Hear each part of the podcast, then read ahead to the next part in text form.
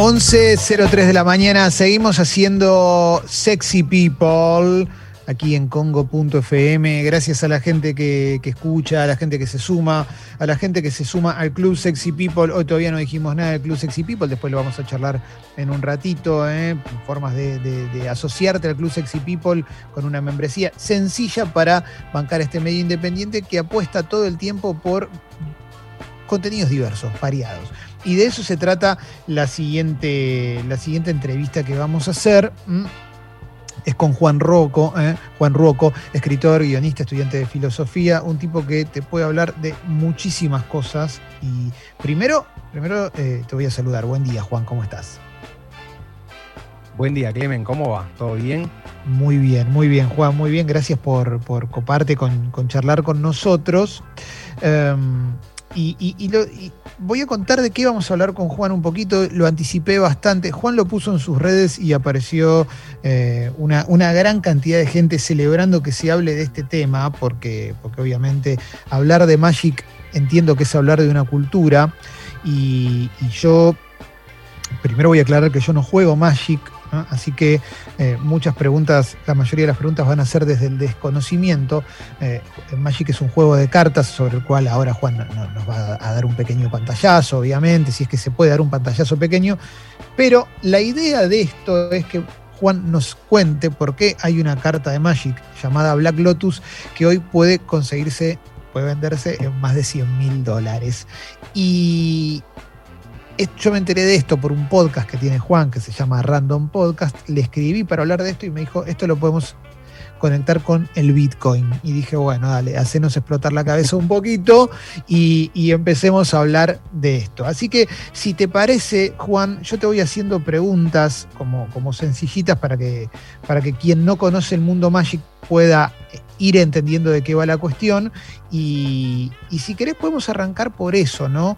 Por, por, por la cultura del Magic, cuándo nace el Magic y muy a grandes rasgos de qué se trata este juego. Dale, de una. Eh, bueno, para el público que no, que no conoce o que no jugó, Magic es un juego que aparece en 1993. Lo inventa un matemático, un profesor de matemática de la Universidad de Pensilvania, Richard Garfield, una especie de mito ya en, todo lo que es juegos de mesa y, y juegos por el estilo y juegos de cartas, obvio. Y básicamente lo que hace Garfield es tomar como algunos elementos que venían más de los juegos de rol, si se quiere, y meterlos en un juego de cartas. Entonces, básicamente Magic es, una especie de, digamos, de juego donde hay dos magos luchando, que en general están representados por dos jugadores, y cada uno tiene un mazo, un mazo de cartas, que vendría a ser como su pila de hechizos. Es un juego que se juega por turnos, incluye mucho azar, cuando empieza el partido, cada uno roba siete cartas. A medida que van pasando los turnos, cada uno va robando una carta más de su mazo. Y tiene un sistema muy interesante donde cada hechizo que vos jugás tenés que pagar por, ese hechizo, ¿viste? Y todos los turnos como que se te renueva tu economía mágica. Entonces, el objetivo es matar al otro, obvio, sacarle las 20 vidas que tiene. Em, y, nada, y básicamente, digamos, para mí es un juego súper divertido y es un juego que, me, que mezcla mucho eh, estrategia con azar, ¿viste? Cuando, se lo, cuando, cuando, uno lo, empieza a explicar y demás, termina diciendo, bueno, es, es, medio una mezcla de ajedrez con póker, ¿viste? Como, como que tiene pues, cuestiones muy de estrategia el juego y a la vez tiene un factor de azar muy fuerte porque el mazo del cual vos sacás tus cartas y jugás está ordenado aleatoriamente y obviamente el orden de las cartas que te toca es aleatorio. Eh, una cuestión que está bueno aclarar acá, Juan, me parece, corregime si me equivoco, pero no es un mazo de, cartas como la baraja española, que son siempre las mismas, sino que hay un mundo de cartas, ¿no? Exactamente, exactamente. Lo que, lo que sucedió con Magic es que originalmente Richard Garfield creía que iba a ser un juego que iba a ser bastante limitado, ¿viste? Eh, sí. No, no, no, se dio cuenta del éxito que tenía entre manos. Y, lo que le agregó fue el factor de la coleccionabilidad. Digamos, las cartas, además de usarse para jugar, se usan como cartas de colección. Originalmente en el año 93 sale tres ediciones de, las cartas porque se van agotando una tras de otra de, lo bien que funciona el juego.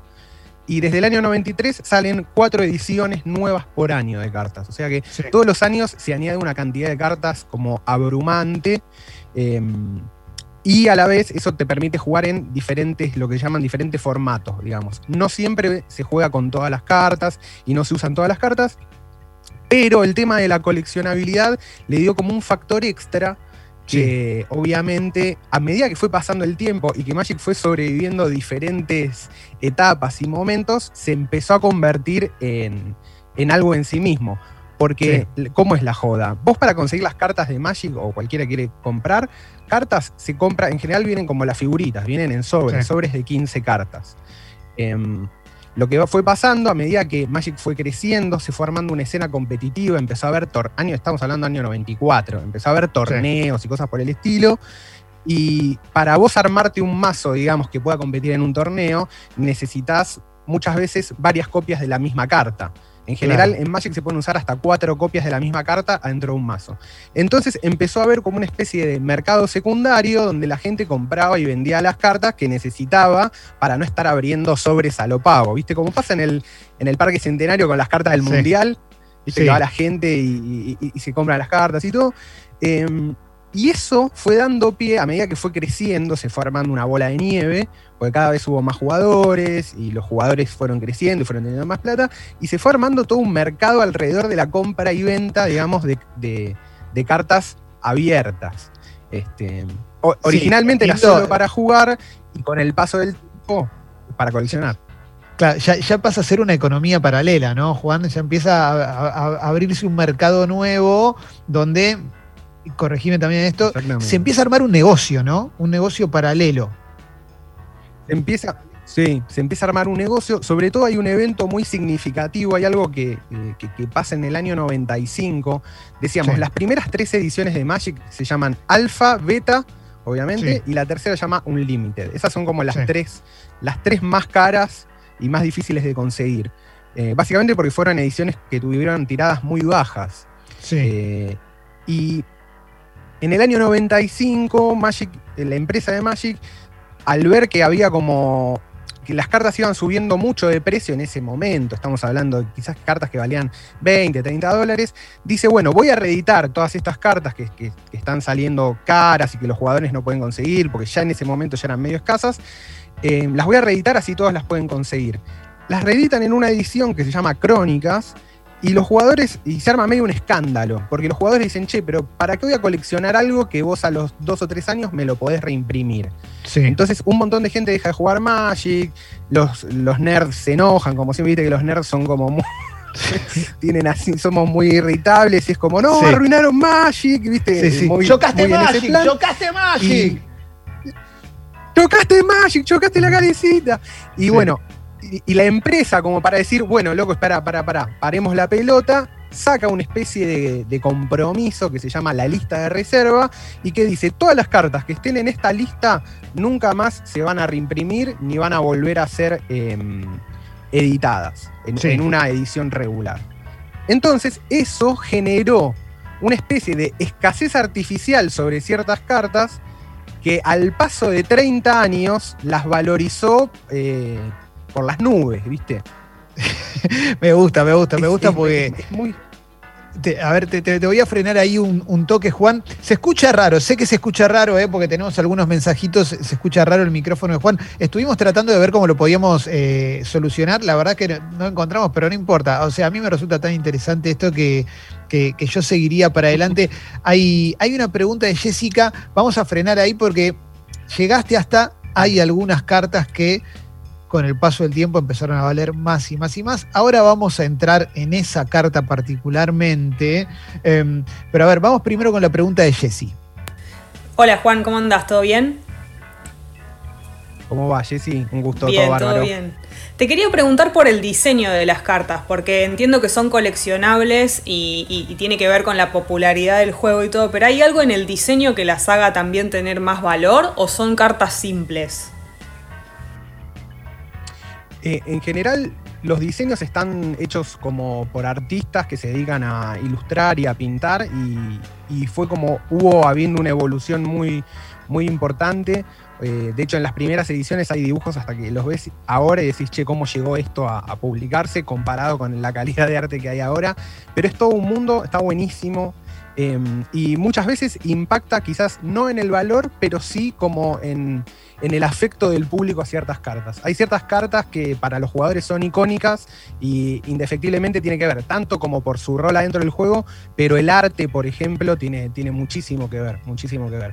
Y, no solo el arte estrictamente lo que es la parte visual, o sea, la pintura y el dibujo, sino que también las cartas además tienen como unos pequeños textitos abajo eh, que se llama texto oráculo, em, que tiene que ver con, o flavor text, como texto de sabor, que tiene que ver un poco con la mitología propia de Magic y con la historia de Magic, y como que cada carta te va contando un pedacito muy, muy, muy chiquitito de la historia, eh, de, este, este como del folclore de Magic, y eso también hace que, qué sé yo, que que, los que somos medio fanáticos de, todo esto lo leamos y digamos, loco, esto es, esto es un pedacito mínimo de literatura, es un poema.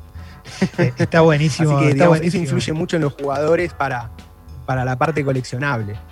Eh, está buenísimo lo que nos está contando Juan Rocco. Primero quiero agradecerle a la gente que está escribiendo a la app de Congo. Hay gente que lo escucha muy bien, gente que no lo escucha tan bien, pero eh, en concreto mucha gente celebrando que hay una nota sobre Magic, ¿eh? porque, porque entiendo que si bien Magic obviamente no es como si crees el fútbol, que, no es algo hiper mega archi popular, sí es algo que fue creciendo muchísimo con los años. Y, vos recién dijiste, Juan, obviamente medio en chiste, pero bueno, los nerds nos enojamos con tal cosa. Históricamente, y también eh, corregime con esto, eh, lo tengo identificado con, con, un núcleo duro nerd, digamos, con, con gente que eh, tiene un montón de intereses, gente curiosa, gente que, que le, si bien puede jugar cualquiera, lo identifico con eso, ¿no? Sí, sí, sí, sí. Está muy, está muy fuerte metido en todo lo que es la cultura de, los juegos de rol, de los juegos de mesa, de diseño de juegos. O sea, históricamente fue algo muy, muy, muy nerdo. Eh, pasa, pasa también algo muy loco que como Magic en general los precios, Magic tiene precios obviamente, no todas las cartas tienen precio y valores, por más que sean, las cartas más nuevas en general suelen ser de, las más baratas, comparado ¿no? con con lo, que vale una coleccionable, por ejemplo, un Black Lotus y cosas así. Y generalmente los índices de precios están todos expresados en dólares, porque el juego es yankee, entonces medio que el mercado lo determina Estados Unidos, Europa. Y, y mientras duró la convertibilidad, hasta el año 2000-2001, fue como una especie de era dorada eh, de Magic. Yo empecé a jugar en esa época, en el 2000, cuando entré al colegio. Y yo me acuerdo que en el colegio, yo entré en un industrial, y en el industrial era muy loco, pero era, muy popular Magic. O sea, eh, eh, como que el, el, divertimento del recreo era ir a jugar Magic ahí al buffet, viste, con, con, los pibes incluso un poco más grandes. Tenías que tener cuidado porque te choreaban las cartas, típico de, industrial, viste, todo varones, todo bardo. Este, pero, pero había algo así como de, que fue, o sea, esa generación creo que fue muy fuerte la cantidad de jugadores que hubo. De hecho, en el 2001 se hizo un Grand Prix, que es un torneo muy grande, se hizo acá en, en Buenos Aires. Y, todo eso fue quedando de alguna, de alguna manera como en la memoria colectiva nerd argentina. Y me pasa mucho de, hablar y con gente que me dice, loco, yo jugué hasta el 2000-2001, dejé de jugar, y ahora que salió Magic Arena, que es el cliente para jugar en online, el videojuego, volví a jugar, ¿viste?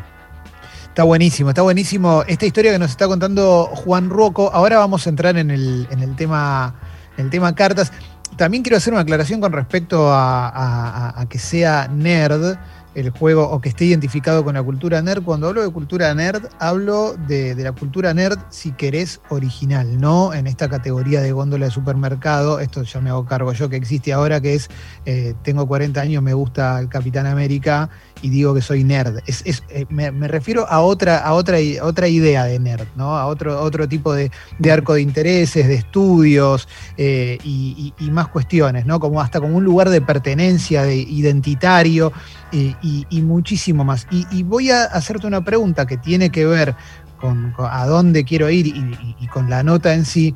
Eh, acá había un mensaje de un oyente, hay muchos mensajes, Juan, esto hay una banda de gente que te banca. Agus dice, mi viejo no me quiso comprar el Black Lotus el Black Lotus, cuando costaba 400 dólares. Estamos hablando de una carta, una cartita, Black Lotus, 400 dólares. A mí me parece una barbaridad y entonces te pregunto, ¿cuánto cuesta hoy un Black Lotus en buen estado? Hoy un Black Lotus en buen estado, decíamos, hay una venta del año pasado. Eh, en 160 mil dólares, en eBay 166 mil dólares, eh, graduados, porque se gradúan. Este es un 9.5 según Beckett. Hay dos casas que se dedican a graduar objetos coleccionables. 9.5 eh, en Beckett vale 160 mil dólares. El otro día, mientras hablaba y preparaba la nota, me escribió un pibe y me, me arrobó a un youtuber español que yo no sabía que pagó 250 mil dólares por un Black Lotus en PSA 10, o sea, graduación top de la otra casa que, se dedica a graduar. Este, y en promedio, un Black Lotus depende mucho, muchísimo del estado de conservación de la carta, pero se venden desde 80 mil a 160 mil dólares no, es un eh, delirio, es absolutamente delirante. Es un delirio, es un delirio que a mí me parece maravilloso también, porque también es como una suerte de reivindicación. Es maravilloso, es maravilloso. encontraron hasta una reivindicación económica en eso. Y acá venía la parte de.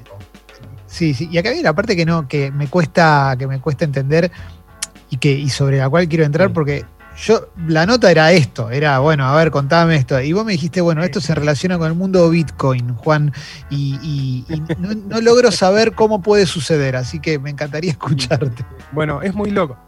Es muy loco, es muy loco, pero hay, hay varios puntos de contacto con todo lo que es el mundo Bitcoin. De hecho, para empezar, tanto Bitcoin como Magic ya entran en, una categoría que se llama como de activos no registrados, digamos, ¿no? Sí. Eh, lo loco que algo que, viene sucediendo mucho con Magic y sobre todo más en el exterior, donde Magic, o sea, las cartas caras, realmente caras, se compran y venden cual acciones de la bolsa, es que al ser objetos coleccionables no están alcanzados por ningún impuesto especial. O sea, cuando vos haces tus declaraciones de impuesto a la renta financiera, no declarás tus activos de Magic. De hecho, vos podés llevar una carpeta de Magic de Argentina a Estados Unidos y tenés 30, 40 mil dólares en cartas y el máximo que vos podés transmitir, transportar de efectivo son 10 mil dólares en un aeropuerto y nadie se va a dar cuenta, porque los chabones de aduana no tienen idea de, lo que vale una carta de Magic. O, sea, para si las cartas en especiales. Entonces, si te querés comprar una propiedad en Estados Unidos, vas con varios Black Lotus, si es que la tenés de a poquito. claro, te vas con dos Black Lotus y listo. lo vendés allá, claro, exactamente, lo vendés allá y lo, y lo comprás. Entonces, para, empezar, son como, bueno, Bitcoin también, vieron que Bitcoin es, una criptomoneda, es una moneda digital que no está regulada por ningún estado ni, ni, tiene ninguna entidad que, esté atrás regulando su funcionamiento, entonces también es un, es un activo no registrado. Y pasó mucho, pasó mucho de cuando Bitcoin valió, llegó a valer 20 mil dólares en el 2017, hubo como un montón de gente que estaba en criptomonedas y dijo, ok, yo quiero cobrar parte de esta guita o quiero convertir estos, esta, digamos, estos bitcoins los quiero convertir a dólares. Y hubo mucha gente que usó esos bitcoins para comprar Magic y, e hizo que el mercado de Magic tenga como una, un alza muy fuerte en toda su cotización porque entró como de golpe un montón de guita que no estaba planificado. Este, entonces, y después cuando, después cuando a los meses bajó mucho Bitcoin, llegó a valer 4 mil dólares un año después, o sea que perdió un montón de su valor. La gente que había comprado Magic quedó como mejor parada incluso, porque, digamos, se defendió de esa baja. Entonces empieza a haber como un mercado completamente en negro y por fuera de, cualquier tipo de control que mezcla criptomonedas con Magic. Eh, claro, sí, criptomonedas con Magic. Es, esto es increíble porque primero me parece es es el mira de quién te burlaste más grande de la historia, pero, pero por otro lado... Totalmente. Eh, se puede, digo, salvo por acción, por una acción violenta, porque por ensuciarla o lo que sea, ¿se puede devaluar una carta de Magic sosteniendo su mismo estado? Digo, un Black Lotus en perfecto estado que hoy vale 200 mil dólares. ¿Puede en dos años valer menos o siempre va a ir para arriba? Bueno, ese, digamos, ahí ya nos estamos metiendo en cuestiones que van, que tienen que ver más con, con, criterios generales de la economía. Eventualmente cualquier activo puede dejar de valer porque el precio o por lo menos lo que yo voy entendiendo, metiéndome cada vez más en estos temas, el precio generalmente, más allá de que tiene algunos criterios objetivos, como por ejemplo ser escaso, los bienes que son escasos tienden a valorizarse con el tiempo, em, la percepción del valor es recontra subjetiva. Entonces, eventualmente Magic sí puede perder su valor. El tema es que hay una base de jugadores tan grande y hace tanto tiempo que está. digamos, Magic existe casi hace 30 años, vamos ya para los 30 años de Magic, en el 2023, que, que de un día para el otro desaparezca es bastante raro. Y como cada vez, digamos, son, hay más jugadores, los jugadores van teniendo más guita y el Black Lotus se vuelve como un objeto más de deseo para un montón de jugadores. Y a mí me da la impresión de que va a durar en estos precios un tiempo largo y quizás siga, siga subiendo. Mira, acá hay, te, leo algún mensaje, dice Matías, eh, ojalá que sea cierto, porque este mensaje es espectacular, un amigo compró en el 2004 Black Lotus a 100 dólares cada uno ¿eh? y los tiene hoy guardados en una caja fuerte en el banco, ¿no? en una caja de seguridad en el banco. Es, un montón, ¿no? Porque cuatro Black Lotus tenés casi un palo verde. Eh, es espectacular. Cuatro Black Lotus, sí, sí, sí, estamos hablando de casi un... Tremendo. Dependiendo del estado de conservación, sí. Y, mira, Lu dice, mi novio juega hace años, ahora que lo explica eh, Juan, eh, Juan Ruoco, es a quien estamos escuchando, parece un juego recopado. Eh, bueno, claro, es eso, también es... tengo la sensación de que muchas veces si estás como afuera de la cuestión, no te interesa por lo que sea, por un prejuicio, porque te da, no sé, te da paja aprender, Totalmente. lo que venga. Y después cuando, a mí me pasó eso, yo cuando te escuchaba, eh, te, escuchaba en tu podcast, decía, loco, esto está buenísimo, está buenísimo. ¿Cómo, cómo, una parte de mi vida se salteó esto? Y no solamente por la, por la cuestión económica. Acá hay una buena pregunta que es si se puede falsificar una carta. Está buenísima la pregunta. De hecho, hay muchas, hay muchas falsificaciones en eBay que funcionan como, de alguna manera, como eh, aprovechándose de los cazadores de fortuna, digamos, de alguna manera, cartas que se venden a valores que vos decís, che, esto es excesivamente barato y generalmente suelen ser eh, duplicaciones. Pasa que también, como con todo, hay un montón de características físicas que tienen las cartas de esa época y que son muy jodidas de reproducir porque deberías tener exactamente el mismo papel, el mismo acceso a las tintas y demás. Entonces todo lo que es em, verificación de originales está bastante aceitado. Obviamente hay que saber, porque si no te puedes recontraclavar, pero hay formas bastante fehacientes de distinguir entre una carta original y una carta trucha. Por eso las cartas truchas eh, no, son tan populares, más allá de que cada vez se van mejorando y van, digamos, a medida que va creciendo el precio de las cartas, también se va actualizando la capacidad de falsificarlas. Eh, Juan, la última pregunta que te voy a hacer es, eh, yo estoy seguro que, esta entrevista despertó la curiosidad de mucha gente, que, va a haber gente que quiera jugar al Magic, no solamente por la cuestión del Black Lotus, sino simplemente porque le va a gustar el juego, porque, porque va a querer jugar un consejo, ¿cómo hacen para arrancar? ¿Cómo deberían arrancar en un mundo que ya es tan amplio?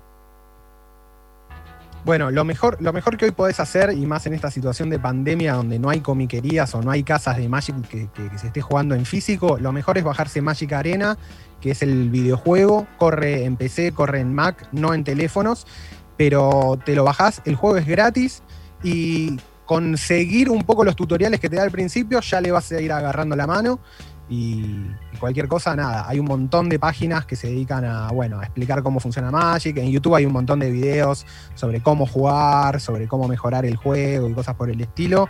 Así que yo hoy empezaría por ahí.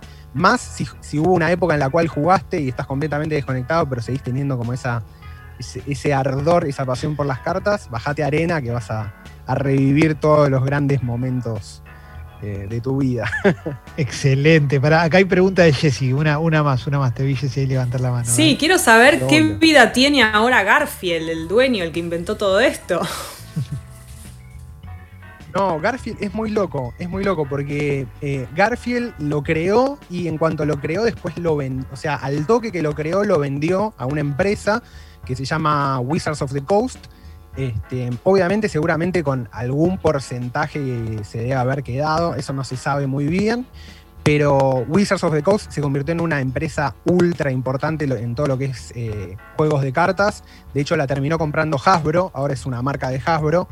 Em, y se hizo tan grosa que terminó comprando incluso Dungeons and Dragons. De hecho, todas las ediciones ahora últimas del juego de rol Dungeons and Dragons dependen de Wizards of the Coast. Y Garfield, cada tanto, eh, participa en algunas de las ediciones. inventa, inventa, cartas nuevas y demás, y todos los fanáticos es tipo, viene Garfield. Cada vez que aparece Garfield, las ediciones están buenísimas, porque tiene, obviamente el tipo tiene la magia, y, e incluso hizo, siguió creando juegos de cartas eh, obviamente todo el mundo lo quiere tener y todo el mundo quiere tener, o sea, dentro del mundo nerd, todo el mundo quiere tener un juego diseñado por Richard Garfield, es como, no sé, es como un auto diseñado por Pininfarina, ¿entendés? Una cosa así, es, un gran diseñador, entonces el tipo medio que inventa cualquier juego y se lo publican y todo, y, tiene, tiene otros juegos tan buenísimos, pero para mí ninguno, ninguno pudo con la magia original. Eh, acá Chay dice, jugábamos en los recreos cuando no se podía usar la canchita de fútbol. Mm, tengo carpetas llenas de cartas, ¿dónde las vendo? Bueno, contactate ahí en Twitter con Real Juan Ruoco, eh, con doble C, porque quizás este, también quizás eh, se abre una puerta, ¿no? Se abre y hay un montón de flores negras. Obvio, eh, Juan Rocco es escritor, guionista, eh, estudiante de filosofía, una persona con, la que se pueden hablar de un montón de cosas. Tenía muchas ganas de volver a charlar con vos, Juan. Gracias por coparte con esta, con esta entrevista barra charla.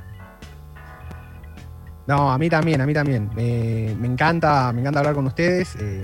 con vos también, venimos hablando hace un montón, así que está buenísimo, me parece que el tema redaba y creo que había ahí un punto de contacto con, una parte del público de gente sexy, de sexy people, perdón. Es lo mismo, es lo mismo, pero nosotros me parece que había ahí como es lo mismo, es lo mismo, es lo mismo. Eh, me parece que iba, me parece que iba a funcionar porque hay una fibra ahí muy, muy fuerte nerd que sigue al programa. Ahí va, te mando un abrazo grande, Juan. Después la subimos a Spotify. Dale, un abrazo enorme para todos.